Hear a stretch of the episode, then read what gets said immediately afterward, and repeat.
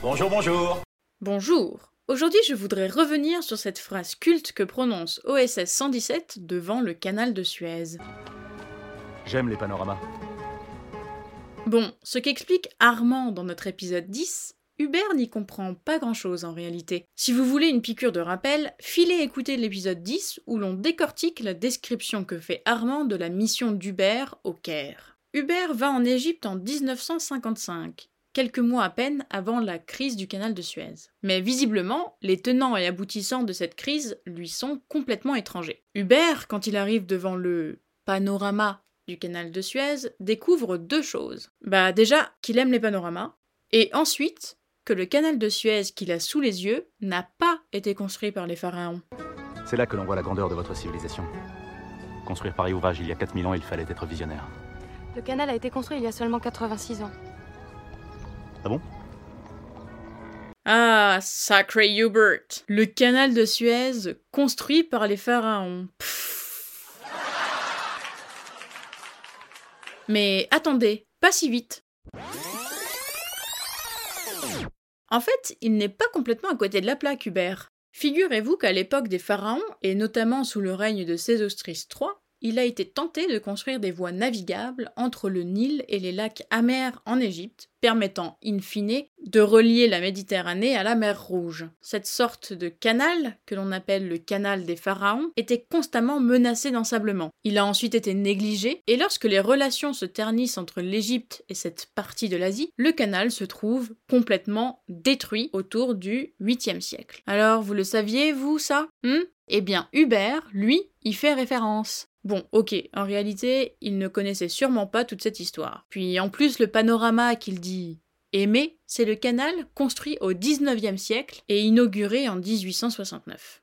Il a l'air de confondre toutes les époques et les concepts, mais je voulais tout de même souligner que son histoire de pharaons qui construisent le canal n'était pas totalement, complètement, absolument fausse. Mais maintenant qu'on est là, tiens, continuons l'histoire du canal de Suez. Ça nous fera des petits rappels d'histoire. Minute historique.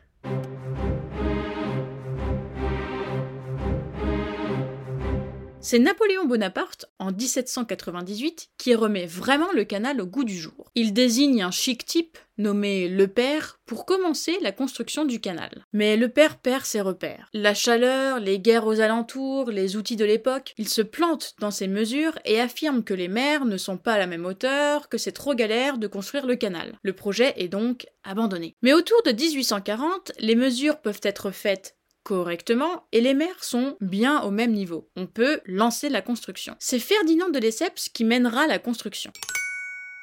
Avant le canal, il fallait contourner l'Afrique pour aller de Londres à Bombay, en Inde, ce qui représentait environ 19 800 km. Après le canal, achevé en 1869, le chemin est réduit presque de moitié. En passant par le canal, la distance entre Londres et Bombay n'est plus que de 11 600 km. Pour l'anecdote, sachez que l'idée de la statue de la liberté est venue au sculpteur Bartholdi pour orner l'entrée du canal de Suez. Il voulait qu'elle représente la liberté éclairant l'Orient. Mais Bartholdi se fait rembarrer par le vice-roi d'Égypte de l'époque, peut-être en raison du prix de la statue proposée par Bartholdi. Finalement, vous le savez, Bartholdi gardera l'idée en tête, et la statue de la liberté est aujourd'hui installée à New York.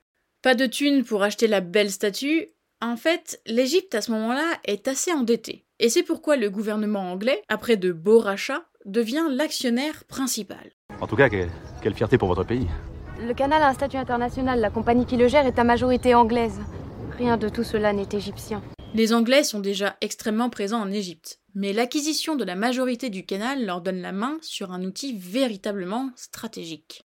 En 1955, le canal représente un trafic d'environ 115 millions de tonnes de marchandises. 1955 est donc une année charnière, car Nasser a des velléités de nationaliser le canal de Suez, la France a également ses intérêts dans le canal et elle ne veut pas satisfaire Nasser, et le tout se déroule dans un contexte de guerre froide. Joli cocktail. Le canal de Suez est donc plus qu'un panorama. OSS 117 a beau finir par comprendre ce qui est arrivé à Jefferson, il ne parviendra pas à sécuriser le Proche-Orient. Et la crise du canal de Suez éclatera en 1956. Alors, infidèle, on s'en va sans dire au revoir Mais pas du tout. Je suis prête à vous remercier un par un. Si vous aimez ce podcast, venez lui mettre 5 étoiles sur Apple Podcast. Si vous ne l'aimez pas, ne faites rien. Contactez-moi sur Instagram ou par email si vous souhaitez me suggérer des expressions ou des comédies françaises que vous estimez cultes et que vous aimeriez voir traitées dans le podcast. Bien sûr, je suis aussi preneuse de vos remarques et de vos conseils. Je vous mets tout ça en description de l'épisode.